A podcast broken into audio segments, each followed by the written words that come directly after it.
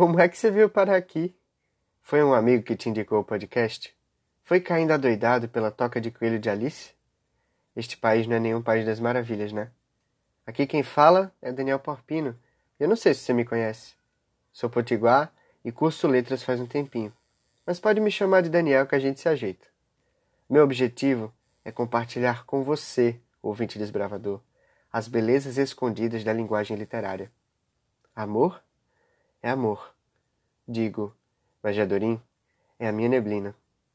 Bem-vindos ao Diadorim, podcast inspirado no personagem do romance Grande Sertão Veredas do escritor mineiro Guimarães Rosa, que denota as ambiguidades do homem e da linguagem.